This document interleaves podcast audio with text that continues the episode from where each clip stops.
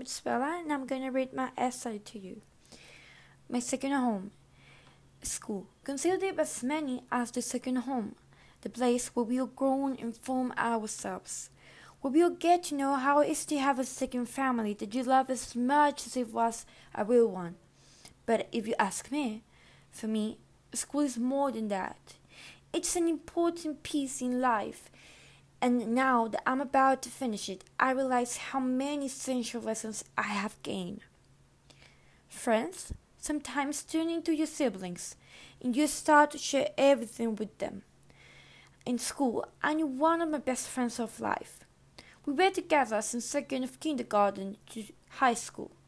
She was like a sister to me, and she taught me how it feels to be happy and laugh without reason. When she died, she left a really deep hole in my heart, but not just mine. She left a hole in everyone's heart that shared the classroom with her. I remember how me and my classmates could feel her absence in, in the classroom, but she taught us something that we are not going to forget, and it's to your life to be happy and laugh just as she was. School also teach you another things besides subjects. They teach you how to make friends and how important they are for life. By that time, I was in kindergarten and I remember that I was working on my book, and then some of my friends started fighting and chasing around each other. So I was a bit worried about the little fight. So I stood up my chair and went to where they were and stopped that fight. But my teacher thought that I was the one that I was fighting.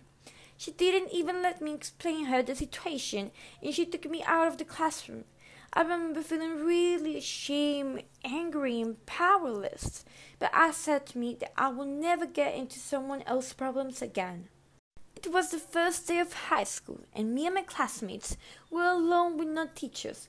So, as all teenagers, we started doing things that we're not supposed to do.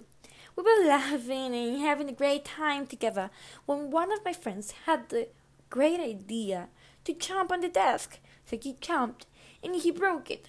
So, in the middle of a laugh and being worried, we tried to put the desk in a way that it looked normal. But obviously, when the teacher arrived and sat there, it fell apart immediately. Every time that I remember that day, I feel the happiness that I felt that day and how my classmate and I started being a family. I learned how just simple moments with the right person can change everything. Remember this experience? It's like going back in time and live them again. And now that I'm about to finish high school, I really feel nostalgic of all these memories. This experience taught me things that I will never forget things that are going to be in my heart forever.